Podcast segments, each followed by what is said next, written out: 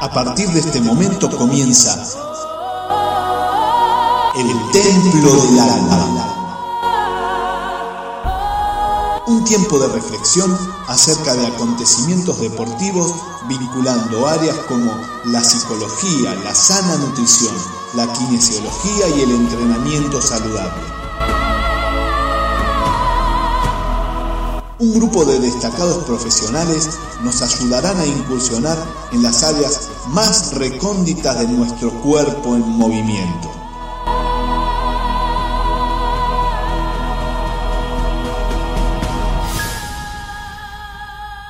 Ahora sí, que comience la acción.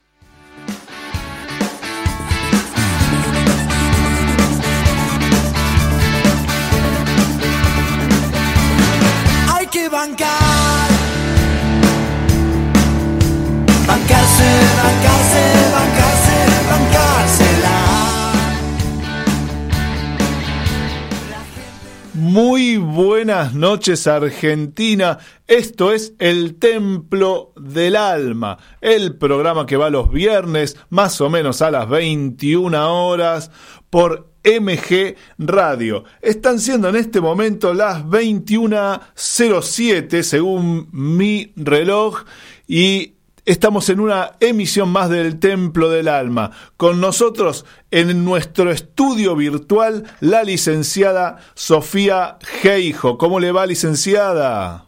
Hola, Diego, ¿cómo estás? Pero ver cómo andan. Estamos todos muy bien. ¿Usted cómo la trata la cuarentena? Bien. La verdad que se me están pasando rápido los días, no te voy a mentir. Pero pero bueno, ahí como ansiosa, está escuchando que iban a empezar a, permitir a algunos profesionales trabajar más allá de, lo que son emergencias, así que esperando ansiosa a ver si, si podemos empezar esta semana. No, igual los kinesiólogos creo que van a tener para un año más adentro, ¿eh? así que yo le diría que se vaya acostumbrando. Eh, hizo muy bien en guardar en guardar ese, ese porcentaje de trigo que iba juntando a cada cosecha. Usted hizo muy bien. Se ve que las enseñanzas bíblicas le han servido. Así que me alegro mucho que tenga reserva por lo menos para seis meses más. Espero que las tenga, que no se haya comido todo. Se la ve bien igual. En me comen las langostas, que hablamos de Biblia, pero bueno. Sí, parece, parece realmente alguna, algo bíblico lo que está sucediendo. La verdad que ya desde el principio de este programa estamos conectados con quien va a ser nuestro entrevistado estrella, podríamos decir. Es el profesor Carlos Núñez, que nos está viendo y nos está tomando unos mates y nos hace desear eh, estar tomando unos mates. Y decíamos un poquito antes de salir al aire que, que va a tardar un poco en esto de volver a tomar, a compartir un mate, ¿no? ¿Cómo le va, Carlos? Muy bien, muy bien, Diego. Muy buenas noches para vos, para Sofía, para la gente ahí del estudio y para todos tus oyentes. Bueno, te agradezco mucho y te agradezco que el, hecho de que estés eh, compartiendo con nosotros este estudio virtual. En el segundo bloque vamos a estar hablando si usted me permite, ¿no? Porque usted me dijo, usted tiene, usted me dijo más o menos así, usted tiene los penales que yo atajo. Más o menos, vamos a ver si, vamos a ver cómo anda, a ver si, si tiene... Sorpréndame, sorpréndame, le dije. A ver si tiene uñas para guitarrero, señor. Le voy anticipando, quería hablar de eh, problemas metabólicos relacionados con, con la vida moderna y además que se van incrementando con lo que, lo que tiene que ver con la cuarentena y cómo resolverlos a partir del entrenamiento, mitos, verdades, tendencias, nuevas tendencias del entrenamiento que dicen que nos solucionan los problemas metabólicos. Yo creo que usted eh, tiene amplia, vasta experiencia y conocimiento, así que nos va a poder ir aclarando todo eso a partir de dentro de tres minutos. Tenemos vías de comunicación para eh, comunicarse justamente con el estudio de MG Radio. O Sofía, ¿usted las tiene por ahí? Sí, ¿te puedo pasar el WhatsApp? A ver, páseme el WhatsApp, yo voy tomando. ¿Cómo es? Dale, toma nota. 11 70 05 21 96. 11 70 05 21 96. El de acá me dio, me dio el teléfono, el WhatsApp de acá de la radio.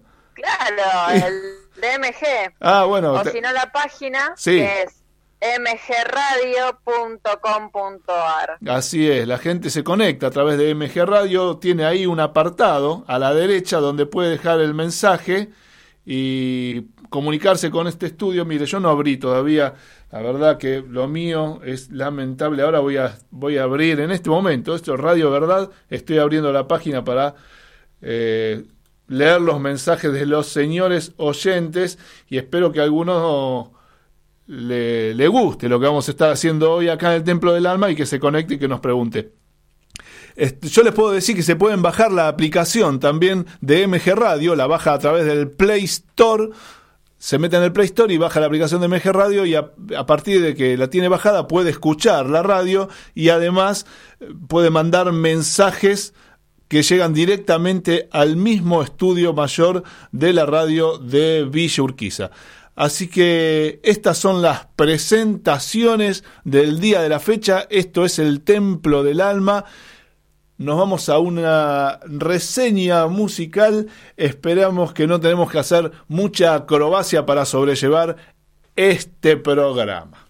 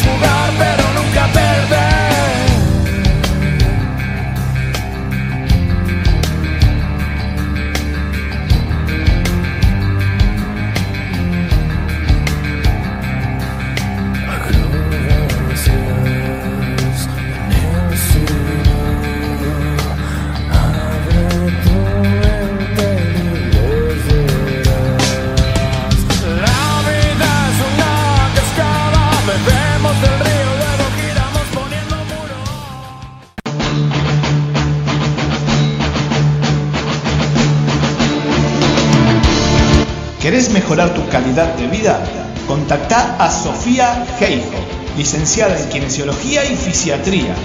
Sofía te puede ayudar a descubrir cómo sanar y fortificar tu salud desde la raíz.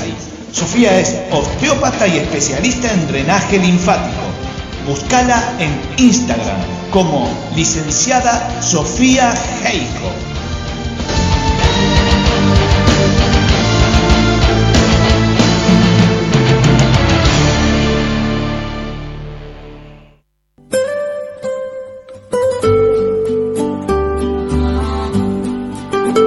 Venía a conocer la auténtica cocina italiana, la Madonina, especialidades en pastas. La Madonina, 11 de septiembre 4540, Núñez, a una cuadra de Avenida Libertador. La Madonina.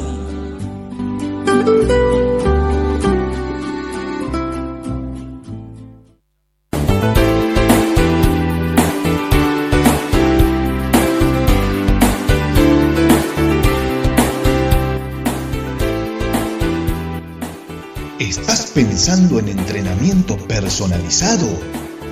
El Círculo de Entrenadores Personales te ofrece un plan a tu medida.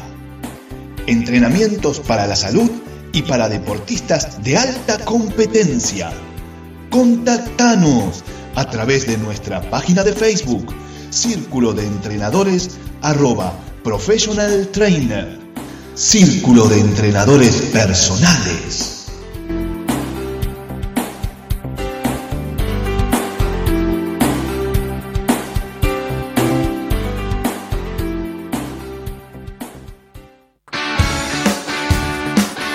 Seguí escuchando a los templarios de El Templo del Alma. Hay que bancar. Bancarse, bancarse,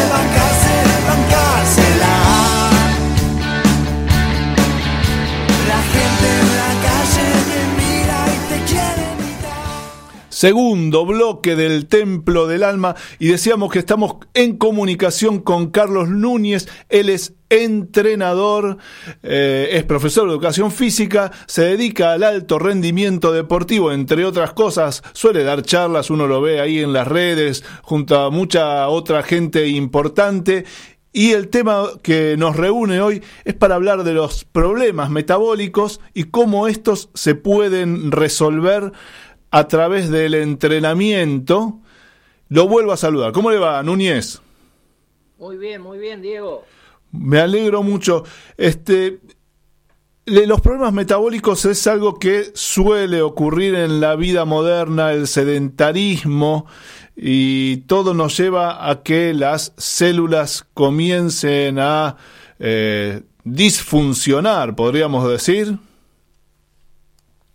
Sí, yo creo que hay una, digamos, con todo respeto, una deformación en el abordaje del problema. Ajá, Eh, en general, cuando se habla de los problemas metabólicos, se habla de obesidad, se habla de diabetes, Sí. se habla de colesterol, se habla de hipertensión y por lo menos en toda nuestra formación se lo asoció a problemas de, en general, de alimentación.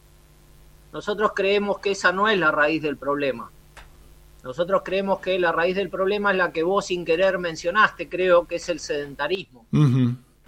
Nosotros somos el producto de millones de años de evolución en la cual nuestros antepasados tenían que hacer actividad física obligatoriamente todos los días para estar vivos. pero ¿cómo es eso? Vos te levantabas a la mañana, Diego, y tenías que eh, hacer actividad física para alimentarte. No tenías la, el freezer o la heladera o el, el supermercado. Tenías que realizar actividad física en ayunas hasta conseguir comida. A veces conseguir comida era cuestión de 10 minutos y a veces era cuestión de 10 horas. Cuando conseguías comida, Sí, hacías lo que se llama el atracón. claro. ¿Por qué? Por dos razones. Primero, porque venías de muchas horas de ayuno. Segundo, porque no sabías cuándo ibas a volver a comer. Y tercero, porque después que vos cazabas un animal o conseguías la comida, había otros predadores que se juntaban a comer lo que vos habías, eh, lo que vos habías conseguido. A ver si entiendo un poquito. Usted dice que somos el fruto de la evolución, que esta última parte de nuestra evolución es con la que convivimos y de esta última parte de la evolución lo único que nos queda es lo del atracón, porque ya no tenemos que ir a cazar, porque ya no tenemos que ir a correr una presa, porque me levanté y en general, si todo funciona más o menos correctamente, como esperamos que funcione en todos los hogares, uno tiene la comida para salir del ayuno. Exactamente, los investigadores hablan de que nosotros teníamos dos ciclos, actividad física, descanso, atracón, hambruna. Sí. Y hoy eso, por la industrialización y por el estilo de vida industrial y sedentario, pasamos a tener un solo ciclo que es atracón, descanso. Entonces falta el, el elemento compensador fundamental que es la actividad física. Entonces no es un problema de ingesta, sino que originalmente y en primera, eh, en primera etapa es un problema de falta de actividad física. Actividad física que era, vuelvo a insistir con esto, obligatoria todos los días. Yo no podía decir un día, hoy no tengo ganas, hoy estoy cansado o hoy estoy dolorido, porque me comían los predadores Claro. o no conseguía comida para alimentarme. Entonces era obligatoria la actividad física diariamente. O sea que entonces este problema, este hábito de comer todos los días y de tener a mano la comida es como que me va llevando a un desequilibrio del balance entre lo que ingiero y lo que gasto. Eso sería... Es el abordaje bastante clásico ese, la diferencia entre lo que in- ingiero Sí. y lo que gasto. Claro, pero según nuestra modesta opinión, y de esto obviamente que vamos a generar discusión, y bienvenido sea si es para crecer, eh, la solución no sería bajar la ingesta, sino aumentar el gasto, aumentar la actividad física. Y después tendríamos que discutir qué tipo de actividad física, porque, eh, bueno, es un tema, te lo dejo si querés para, si tenemos tiempo. No, no, le vamos, le vamos dando un, le vamos dando un, un marco. Entonces tenemos ese desequilibrio entre lo que ingiero y lo que gasto, y ahora el problema, desde el abordaje que vos estás dando, es que el problema no es lo que ingiero, sino en lo que gasto. Y después ahora me estás diciendo en la forma de gastarlo.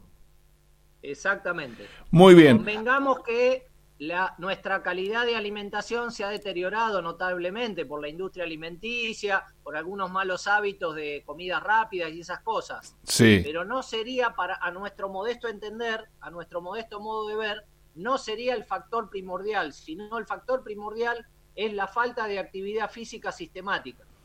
Igual hay algún Mac Combo que tiene 10.000 calorías. En algún momento habían, lo, lo habían promocionado así, ¿no? Sí, exacto. Ahí Sofía está levantando la mano a ver qué quiere. No, porque quiere pedir algo, quiere pedir algo en el delivery. A ver, Sofi. No pedí un delivery en toda la cuarentena, quiero que lo sepas. Muy bien. Eh, no, en- eh, no, lo que iba a agregar a lo que a lo que él está diciendo que coincido, pero también me parece que tiene mucho que ver el tema de la calidad de la alimentación, esto que ya estaba diciendo él, porque uno puede hacer mucha actividad física y buena, pero tener una malnutrición desde lo desde la calidad alimenticia de lo que de lo que elige, ¿no? Entonces siempre obviamente va a haber que evaluar cada caso para ver eh, si es que falta actividad física o si es que es una mala nutrición desde lo que ingiere. Sí, hoy se da el caso que, pasa que en poco volumen de comida podemos ingerir gran cantidad de calorías, ¿no? Y de calorías en, mucho- en muchos casos lo que llaman calorías vacías, calorías que no tienen gran poder nutricional, ¿no, Carlos? Sí, eh, no quiero, reafirmo lo que dice Sofía de la calidad alimenticia, pero eh, vos dijiste, Diego, que yo entrené eh, deportista. Yo entrené durante 12 años jugadores de fútbol profesional, Sí, los cuales no todos se nutren bien ni comen de bu- buena calidad. Y sin embargo, en general, ninguno desarrolla patologías metabólicas. ajá, Eso me llevó a reflexionar. Vuelvo a insistir con esto. Es una opinión. claro. eh, Que se pueden contrastar con alguna otra experiencia, quizás. Claro, que el factor desencadenante no sería la alimentación, sino la ausencia de la actividad física. En general, los jugadores, cuando abandonan la actividad física, desarrollan patologías. ¿Por qué? Porque el que comía mal sigue comiendo mal, Claro. pero ahora le sacó el entrenamiento de alta intensidad y ahí empieza a desarrollar las patologías. O sea, según tu, Según tu experiencia, entonces, al- y tu experiencia sobre todo con jugadores de fútbol de, de alta performance, eh, que en general tienen, o, o que es común que tengan malos hábitos alimenticios, mientras mantienen la actividad física, se van me- manteniendo metabólicamente bien, más allá de los hábitos, los malos hábitos alimenticios. Cuando cortan con la actividad física, ahí es que comienzan a desarrollar, como cualquier persona, problemas metabólicos. Ahora, eh, Sofi, ¿querías agregar algo a esto? Claro. Si no, me meto por otro No, lado. quiero- Sí. Quiero aclarar, Sí. que no estoy haciendo apología de la mala alimentación. Ay, pero yo ya estaba con el teléfono en la mano. ¿eh? Yo ya estaba con el teléfono en la mano llamando, pidiéndome una SAPI, una grande de musa. que claramente que se entiende lo que quería era como reafirmar eso, que se entiende que es gran parte tiene que ver la actividad física por un tema, bueno, ¿no? de, de lo que se utiliza de la energía y demás en lo que es factores metabólicos pero que siempre va a ser algo multifactorial en cuanto a esto que decís, en cuanto dejan la actividad física, empiezan las patologías porque el hábito alimenticio o lo que sea estaba ahí, digamos. Claro. Eh, entonces, eso, pero aclarar que siempre es multifactorial. Ahora, suponiendo, Carlos, suponiendo eh, que yo tengo la, la, forma de alimentarme moderna, sí, que no será ni tan buena ni tan mala, pero que sí, que tiene gran componente de alimentos este, industrializados y todo lo que ya sabemos que no es tan bueno, pero que es muy cómodo realmente ir a buscarlo al supermercado. Y que tengo la posibilidad de hacer algún tipo de actividad física. Durante mucho tiempo eh, y a veces le mandamos un saludo a todos los nutricionistas, pero bueno, durante mucho tiempo el nutricionista me mandaba a correr y me decía que esa era la forma de equilibrar ese, ese gasto calórico que yo tenía y que de esa forma eh, me iba a ir poniendo justamente en forma y que no iba a tener esos problemas metabólicos. Eh, quizás hoy en día, y con la experiencia que vos tenés, eh, no sería lo, lo primero que propondrías, ¿no? A ver, el problema se abordó, como hoy hablábamos, de un problema de gasto y de in ingesta. Sí. ¿Cuántas calorías gasto? ¿Cuántas calorías ingiero? Entonces, ¿qué, ¿qué, fue la primera solución propuesta? Bajo la ingesta, aumento el gasto. Perfecto, resuelto. A, a bajar, voy a bajar de peso y voy a bajar el colesterol y voy a bajar la diabetes. Problema resuelto. Problema, ¿eh? Problema resuelto. Problema resuelto. Pero ¿qué pasó? La realidad es que cuando yo bajo el gasto, mis células corporales no hacen lo que yo quiero, hacen lo que ellas aprendieron durante millones de años. A ver. ¿Y qué aprendieron durante millones de años? Que cuando baja la ingesta hay hambruna. Entonces, ¿qué hay que hacer? Hay que bajar el gasto porque si no, si persiste la hambruna, sí. yo me voy a morir. Entonces tengo que bajar mi gasto metabólico corporal. ¿Y ah. qué mejor que hacerlo haciendo ejercicio aeróbico, como decía el médico? Pero ¿qué pasa? Eso no me consumía las grasas de reserva, me consumía la masa muscular. Y entonces perdía, a ver, que, ah, pensé que se había cortado, perdía masa muscular, que es lo que en realidad me mantiene sano, porque es lo que consume eh, azúcar, lo que consume grasa, lo que consume triglicéridos, lo que consume colesterol. O sea, entonces, o sea que entonces, este viejo sistema de salir a correr, salir a trotar, sumarle gasto aeróbico a nuestra actividad, era, no es la forma más aconsejable de eh, gastar calorías porque eso en gran medida me consume mi musculatura que yo debería preservar. Nosotros consideramos que el entrenamiento aeróbico es un gran consumidor de energía durante la hora que yo hago ejercicio pero como me consume mi masa muscular, el resto de las 23 horas del día tengo un consumo energético devaluado, más bajo porque perdí músculo.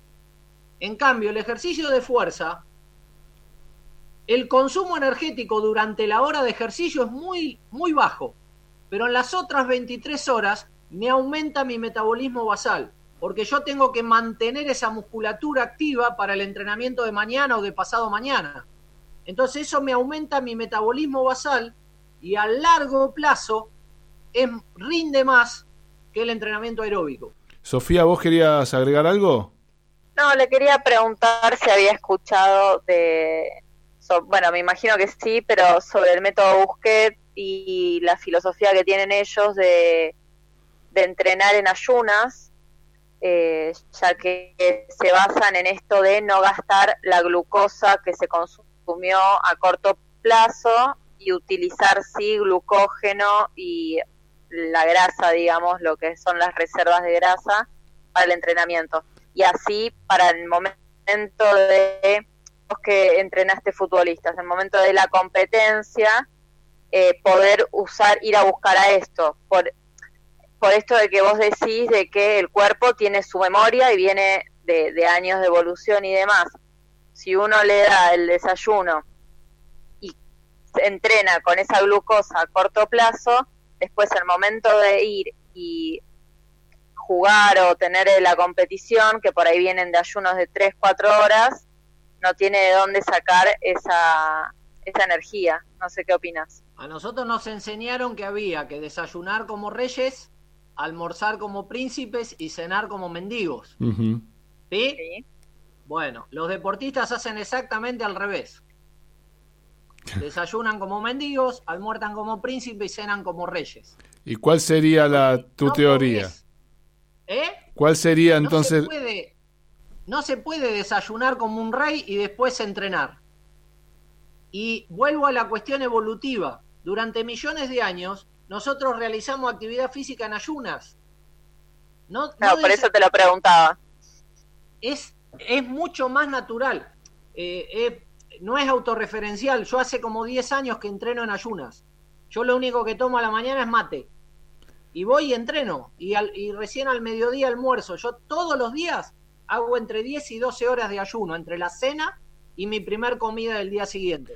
Pero hay un déficit Y- de glucógeno. de deportistas que no desayunan. O desayunan una fruta, una galletita, pero muy frugal. Carlos, ¿no hay un déficit de glucógeno o de glucosa sanguínea que termina pagándose eh, y, y que no y, y no poder llegar a una alta performance cuando no hay eh, circulante de glucosa?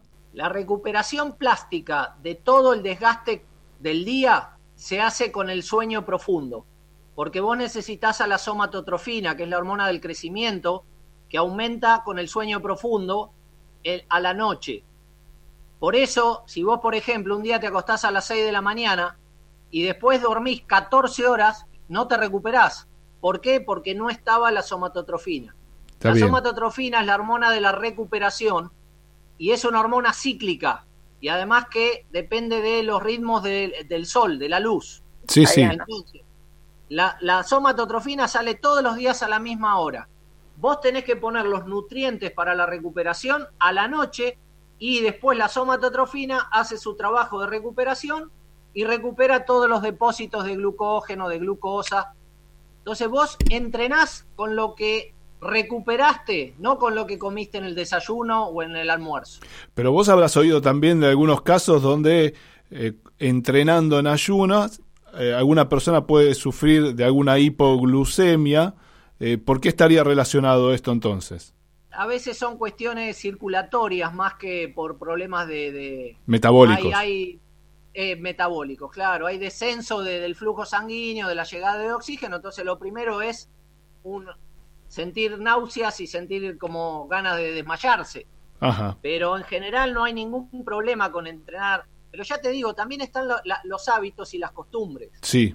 Pero eh, nosotros en, en las concentraciones, en general, los desayunos, los jugadores, eh, queda todo en la mesa. Comen muy poquito porque saben que tienen que, que entrenar muy duro después y es muy difícil entrenar por el, el famoso tema de la, de la bomba circulatoria que manda sangre a donde más se utiliza. Si yo desayuno como un rey, después no puedo disponer de flujo sanguíneo y de oxígeno para la actividad física.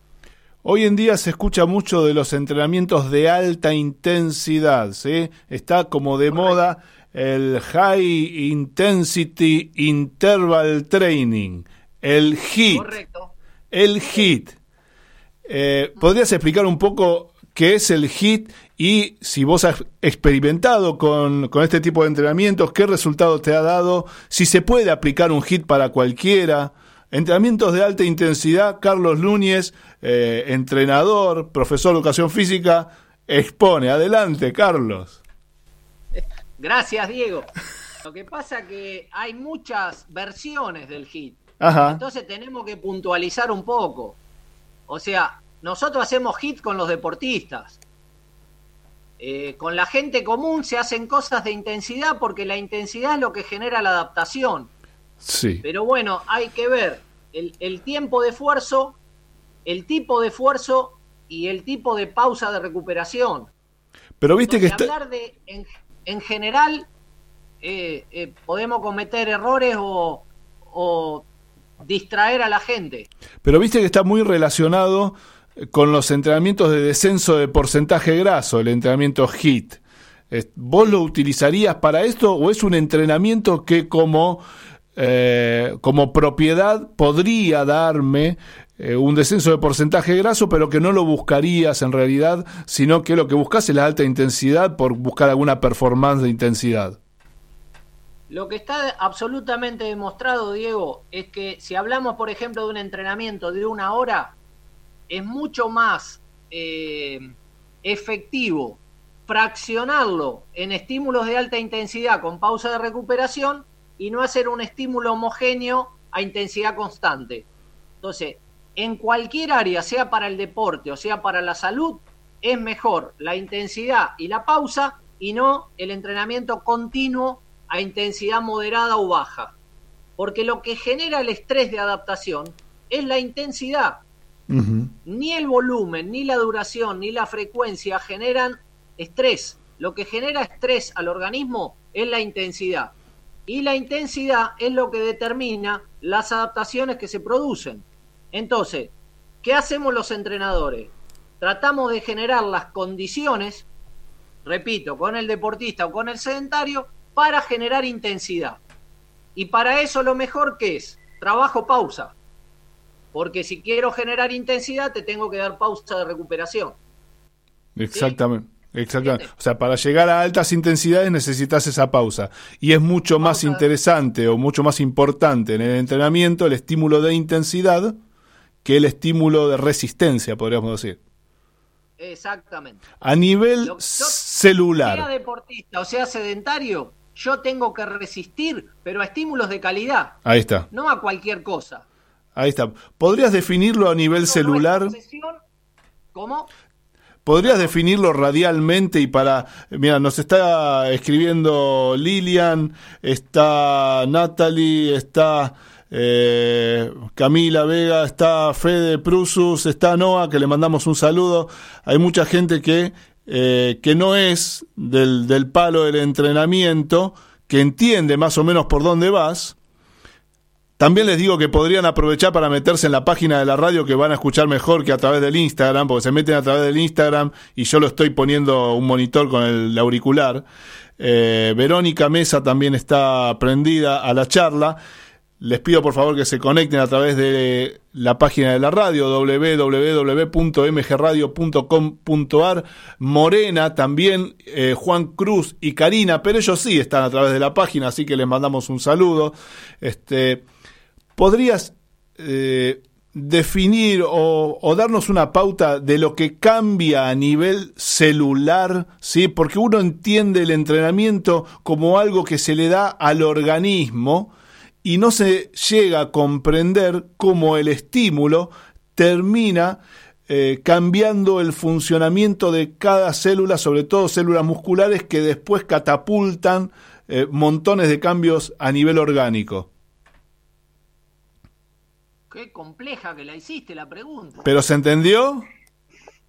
Y no, yo sí, pero no sé si la gente te No, por eso yo te lo tiro a vos para que vos lo expliques. Yo que vos sos profesor. eh, la, la, yo al tipo le digo que salte. Las estructuras biológicas tienen una, un, un funcionamiento, repito, como consecuencia de millones de años de evolución, que ante un estímulo sea de cualquier característica, responden adaptándose y preparándose para un estímulo superior. Ahí está. Eso se definió hace muchos años, lo definió un autor que se llama Hans Selye y lo denominó principio de supercompensación. O sea, ante el, estrés del estímulo de entrenamiento, sí. la célula, el organismo, todo, cada uno de nuestros órganos y sistemas, se preparan para un estímulo de mayor intensidad. Entonces, nosotros lo que tenemos que generar para generar esa adaptación es estrés. Tenemos que generar un estímulo que estrese esas estructuras biológicas. Ahí está. Y cada estructura biológica tiene un umbral de excitación por debajo del cual ni se entera de lo que está pasando. Les pongo un ejemplo que la gente lo va a entender. ¿Vieron que los perros a fin de año se ponen locos con los cohetes? Sí. ¿Por qué? Porque ellos tienen un umbral de excitación en sus oídos mucho más bajo que el de los seres humanos. Entonces, un, un estímulo que para nosotros es normal, a ellos los estresa desmedidamente. Entonces, en el entrenamiento nosotros generamos, debemos generar estrés por encima del umbral de excitación de las estructuras involucradas. Para que la gente me entienda, si vos vas al gimnasio y haces tres series de 10, estás estresando de una manera. Sí. Si haces tres series de cuatro, estás estresando mucho más. Por lo tanto, vas a generar una adaptación mejor. ¿Sí? Porque estás sobrepasando el umbral de excitación de ese músculo, de esa articulación y consecuentemente del sistema nervioso, el sistema cardiocirculatorio, el sistema ventilatorio. Entonces, hay que generar estrés y dar los tiempos de restitución compensatoria Ahí está. que te permitan adaptarse y prepararte para un nuevo estímulo de mejor calidad. Sofi. pero digo, para que la gente entienda, ¿no? Eh, ese estrés al que vos te referís generalmente se da o por carga, o sea, peso, o por repeticiones, y después, como bien decís, el tiempo de descanso que tiene que estar. Y no una persona que recién empieza va a hacer el mismo estímulo que alguien ya entrenado, ¿verdad? Eh, perdóname que te corrija, Sofía, por repeticiones no. Si haces menos repeticiones, haces con menos carga. Lo que genera el estrés es la carga, no las repeticiones. A nosotros nos educaron en ese paradigma que era un problema de volumen. El volumen es una cuestión de cantidad, no de calidad. Lo que determina la calidad de un estímulo es la carga, no las repeticiones. Si vos podés hacer muchas repeticiones, significa que el estímulo es de bajo nivel de intensidad, por lo tanto, bajo estrés, por lo tanto, baja capacidad de adaptación. Claro, pero una persona que recién empieza a entrenar no va a empezar a un RM, No. ¿Por qué no? Pues, bueno, no sé. porque se lesiona. No. Lo más probable es que se lesionen si buscan la, el 1RM al- a la primera. Sobre No, todo con la cabeza que tiene la gente, que lo que quiere es demostrar que puede y que puede y que puede. Entonces, cuando quiso llegar al 1RM, ya se, se desgarró seguramente. No te, por ahí no te pasa con todos, pero alguno. Eh, Sofi, eh, si consideramos el RM como un valor absoluto, podemos coincidir, pero si consideramos el RM como tu RM, el que vos podés, no hay ninguna razón biológica para que vos te lastimes, porque vos no estás haciendo con la carga que puede el otro, vos hacés con la carga que vos podés con buena técnica de ejecución, no hay por qué lastimarse. No, no estamos hablando de valores absolutos, sino valores relativos a tus, a, a tus posibilidades. Entonces Y- yo te voy a poner la carga que vos podés hacer una. Igual yo no dije hacer de a una, yo con un sedentario no voy a empezar de a una. Y todo eso de la adaptación anatómica, Carlos, el- eso que nos habían enseñado con la adaptación anatómica. La adaptación anatómica, si yo tengo que tirar una jabalina, la adaptación anatómica tiene que ser a la velocidad que tiro la jabalina, porque si no, no hay adaptación anatómica posible. Eh, mira, yo pongo un ejemplo siempre en los cursos. Suponete que te llega una señora, digamos, 40, 45, 50 años, Sí. que por una cuestión de edad, de malos hábitos, tiene algún kilito de más y que no la está pasando bien económicamente, que viene al gimnasio en micro. ¿Sí? Sí. Esa señora, cuando se baja de- del micro en la esquina del gimnasio, tiene que bajar desde un escalón de 40 centímetros que Sí. mide el micro. ¿Estamos de acuerdo? Cuando vos bajás de un escalón de 40 centímetros con una pierna, la carga que soporta tu rodilla es el doble de tu peso corporal. O sea que esa señora está bajando del micro con una pierna y está haciendo una flexión de su pierna con más de 100 kilos. Y llega al gimnasio y la ponen en la camilla de cuádriceps a hacer tres series de 20 con un ladrillo. ¿Qué adaptación le puede generar eso para bajar del micro? No estoy hablando de entrenamiento de alto rendimiento, estoy hablando de la adaptación para bajarse del micro, que es lo que ella hace habitualmente todos los días. Entonces, la carga y el estímulo de entrenamiento tiene que estar de acuerdo a lo que hace esa persona en su vida cotidiana para ayudarla. Si no, en realidad, redondeamos. Sí, No, no, no, se entendió, se entendió, se entendió. Eh, Sofía, viste, Eh, bueno, Sofía es kinesióloga, mira cómo te mira.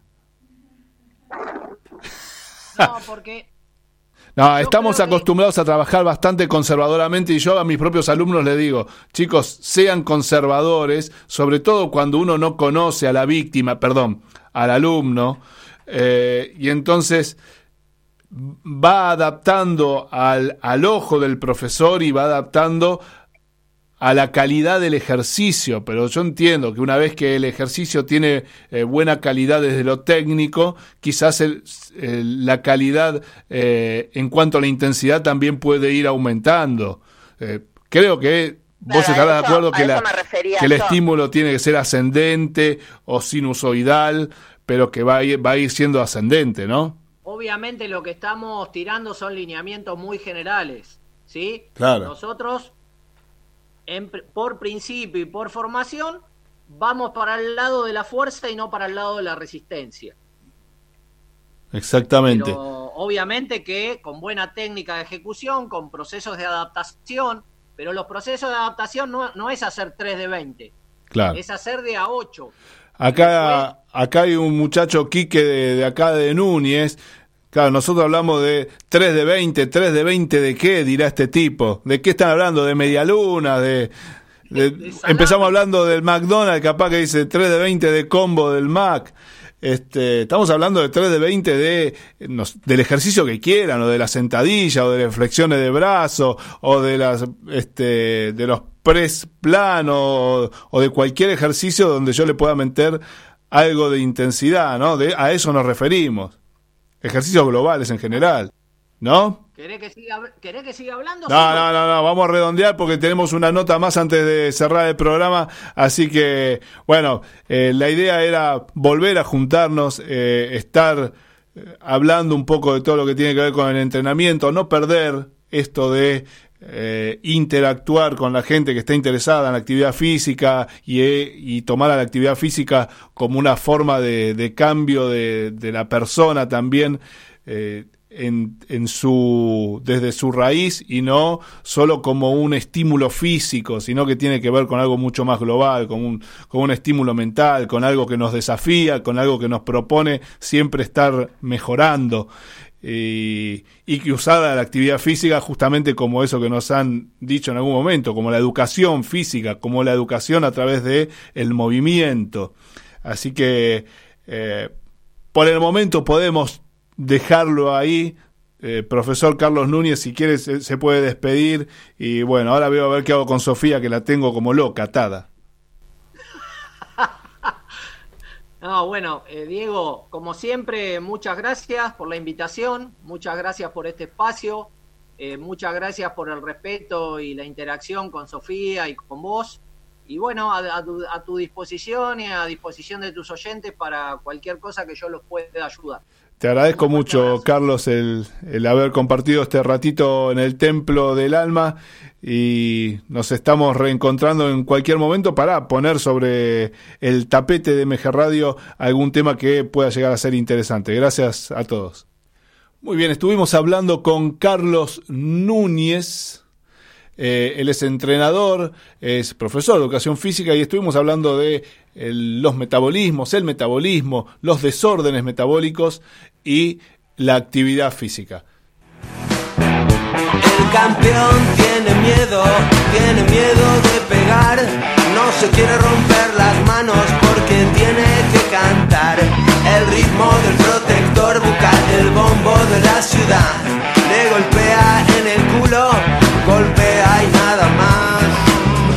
Suciedad, basura de la alta suciedad.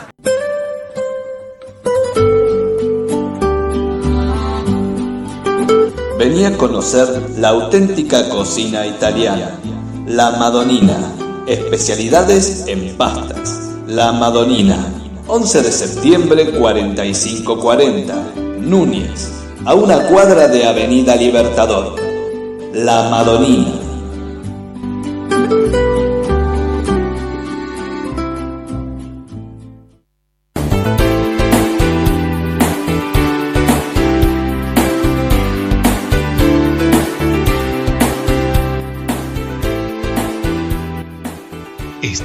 Pensando en entrenamiento personalizado?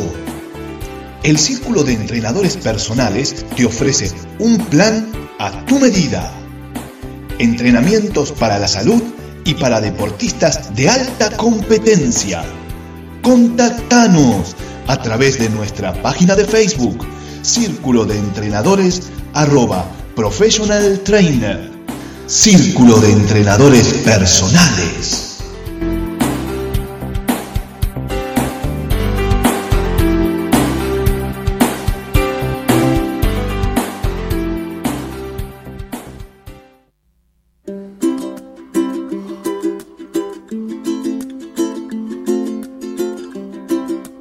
Atención, la licenciada Sofía Geijo te ayuda a mejorar tu realidad. Vuelve a disfrutar de tu cuerpo. Osteopatía, drenaje linfático manual, yoga y stretching terapéutico. Búscala en Instagram. Licenciada Sofía Geijo, fisioterapeuta.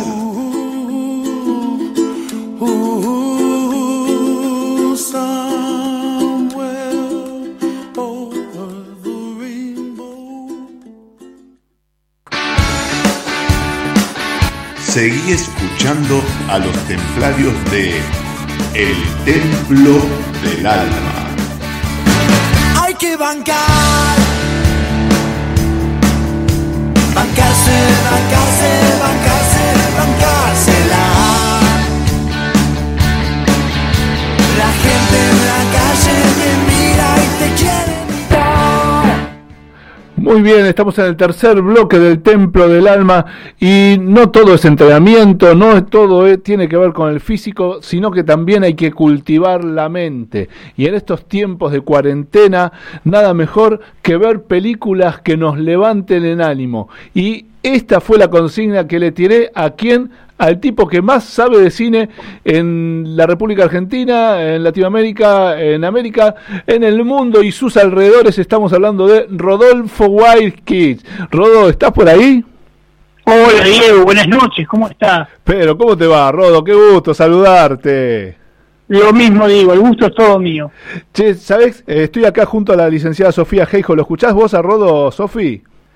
Sí, un poco bajito, pero se escucha. Bueno, tampoco es tan alto él, pero pero bueno, suficiente con que lo agudizar el oído porque seguramente te vas a llevar una sorpresa si es, no lo, si es que no lo conoces a Rodo, porque Rodo es la persona que más sabe de cine. Rodo, ¿qué tengo que ver en estos tiempos de cuarentena para que me levante el ánimo porque estoy re bajón? Ya estoy Mira, tratando. Vamos a tratar de, de ir por las vías legales no, ah, ya, no me gustó, ya no me gustó. Pero bueno. Pero bueno, me imagino que muchos de ustedes del otro lado tienen Netflix.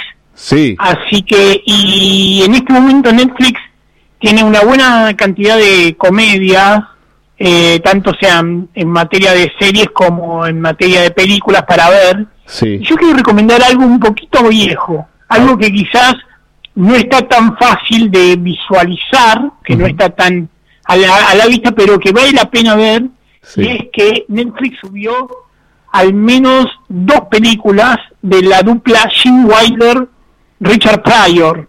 No sé si se acuerdan de ellos. Me suena. Dos comediantes de los años 70, 80. Ajá. Y, y subió dos películas que están entre las mejores que han hecho eh, una es Locos de Remate, dirigida por Sidney Poitier. Sí, por el, morocho. El, morocho Sidney Poitier. Exactamente. Él dirigió una de estas dos películas que trabajan Jim Wilder y Richard Pryor, que es que se trata de dos amigos que deciden abandonar la vida de Nueva York y por error terminan en la cárcel. Y ahí en la cárcel bueno, nada, o sea, hacen un plan de escape y, y les pasan cosas delirantes. Y la otra, mejor aún, de los, esa es de, del año 80, y la otra de mediados de los 80, que yo creo que es una maravilla, es un clásico que, que vale la pena volver a ver, es Ciegos, Sordos y Locos. Ciegos, Sordos y Locos. ¿Con quién era esa? ¿Con ellos dos también? también con Jim Wilder y Richard Pryor. Dirigida por... dirigida por Arthur Hiller, el director de Love Story. Ah, mira vos, mira vos.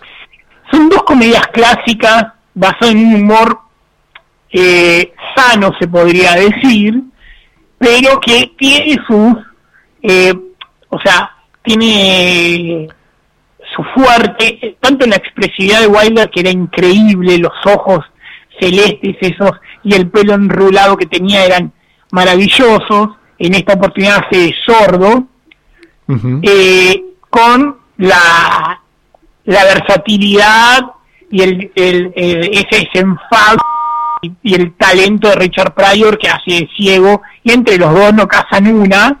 Eh, hay que decir que la película no se ríe de la ceguera ni ni ni, ni, de la sordera, sino que se ríe de, de estos dos personajes, cómo están caracterizados y cómo eh, la relación que tiene entre ellos, que es excelente. Así que algo para ver en, en Netflix que no se encuentra entre las cosas más visibles, entre lo más nuevo, recomiendo ver la, esas dos películas que son un humor puro, es un humor que, que ya no se hace. Y de lo Por otro lado, si ah, quieren ver una serie, de las últimas series, o sea, Netflix lo que tiene es que tienen series que son muy cómicas, pero que en algún punto tienen algo de oscuridad. Yo les recomiendo dos, una serie que ya terminó, pero que tiene seis temporadas de animación que se llama BoJack Horseman, una serie con mucho absurdo, pero también con mucha humanidad. Ah, repetime, ¿Cómo, repetime cómo se llama. BoJack Horseman. Sucede en un universo donde conviven humanos con animales humanizados. No es una serie de animación, pero no es para chicos, es para un público muy adulto. Hay drogas, sexo, violencia y todo relacionado con el mundo de Hollywood, ¿no? Con el mundo de Hollywood, mejor dicho, eh, y las y, las estrellas que, que, tuvieron éxito y que después están ah. sufren, ¿cómo decirlo? Están en decaída. Una comedia negra, es una serie con humor negrísimo eh, y momentos muy dramáticos, pero es así que igualmente les levante el ánimo. Y si quieren ver algo todavía más absurdo y más cómico, sí. está Viviendo conmigo mismo, que no es conmigo, sino la serie se llama Viviendo conmigo mismo, protagonizada por Paul Rudd, el actor que hizo de Ant-Man, y que es la serie salió en octubre, es un delirio, es un hombre que, que quiere, está muy estresado, cansado de la vida familiar, cansado de la vida laboral, se va a hacer un spa y cuando despierta descubre que fue clonado por unos tintoreros coreanos. Ah, bueno. Hablando de cosas absurdas. Es absurdo, es absurdo. Cuando todo el mundo sabe que los tintoreros son japoneses, ¿no? Bueno, pero esta, esta vez creo que son coreanos. Pero, ahí viene lo absurdo, digo. Es un spa, eso es lo más Es un spa, el tipo se va a desestresar. Y le pasa esto. coreano, que al frente es una tintorería además. Sí. Y, y termina, y de, repente despierta en medio del bosque, ¿no? Enterrado en medio del bosque, vuelve a la casa y encuentra, se encuentra con una versión de sí mismo mejorada. O sea, no solamente es un clon, sino es un clon que saca... está mejor que él. Lo, mejor de vos. Es como, ¿cómo decirlo? Es un clon que, que escucha todo, que, que, que escuchó todos los programas del Templo del Alma. No. ¿Entendés? Pobre, ¿usted dice que está mejor? Claro. O sea, todos los que escuchan el Templo del Alma están físicamente mucho mejor que los que no lo escuchan. Sí, físicamente capaz que sí. Ahí tenemos el ejemplo de Emiliano, le mandamos un, un gran saludo a Emiliano Dixieland, que cada vez está mejor. Entonces, imaginen, todo si escuchan todos los programas de Templo del Alma, lo vienen escuchando a Diego, entrenan con Diego, bueno, van a sacar la mejor versión de sí mismo. Y entonces eso es lo que se encuentra este hombre cuando llega a la casa. Este se encuentra con un clon de él que el clon cree que es el verdadero, que no no no no sabe que fue clonado. Ah, tampoco no. Cree que el clon es el otro. Cree que el clon es el otro. Che, esa la voy a ver. ¿Cómo era? ¿Viviendo conmigo mismo?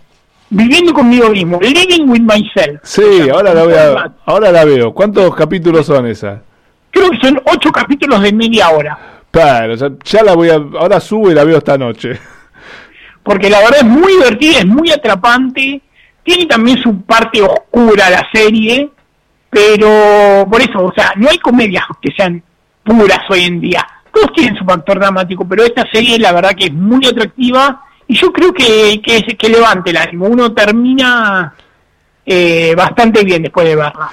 Bueno, bueno, gracias Rodolfo. Teníamos una excusa para hablar con vos y para, bueno, para saludarte y para desearte que la estés pasando lo mejor posible junto a, no sé, ¿con quién estás? ¿Con tu novia? No sé. Junto a MG Radio. ¿Eh? Junto a MG Radio. Bueno, junto a MG Radio que es la mejor compañía, ¿sí? M de MG mi mejor compañía. G de mejor. La única y la mejor. la única y la mejor. Gracias, Rodo. Ahí, Sofía, ¿querías agregar algo? ¿Vos no? ¿Un saludo para Rodo?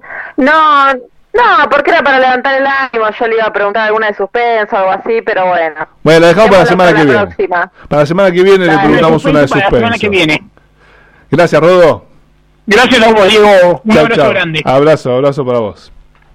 Decía que estamos hablando con Rodolfo Weiss, que ustedes saben que es columnista un buen fin de semana, pero tenía ganas de traerlo acá para que eh, compartiera con nosotros alguna serie o alguna película que nos levantara un poquito el ánimo en todo lo que tiene que ver con la cuarentena, con estos tiempos de cuarentena. Eh, estamos cerrando ya el templo del alma, así que Sofía Geijo, su saludo final un saludo para todos y bueno, vamos a ver qué nos depara la semana que viene. Vamos, Cuídense mucho. Veremos qué nos depara la semana que viene. Este, mañana a las 11 de la mañana, a partir de las 11 de la mañana, eh, El Picadito con Gabriel Giachero. Luego está la repetición del alma, del Templo del Alma a las 13 horas. También está la repetición del alma, así como viviendo con nosotros mismos. Está nos clonamos a nosotros mismos y venimos a las 13, a las 14 Artenea, a las 20, 21. Bueno, a la noche los amigos... Una, versión mejorada. Una versión mejorada, lo, lo, puede escuchar mañana eh, a Descontracturados. Se van a divertir un rato con los chicos y que tengan todos un buen fin de semana, que la pasen muy bien y que sigan todos hermosamente por esta vida junto a MG Radio. Con la esencia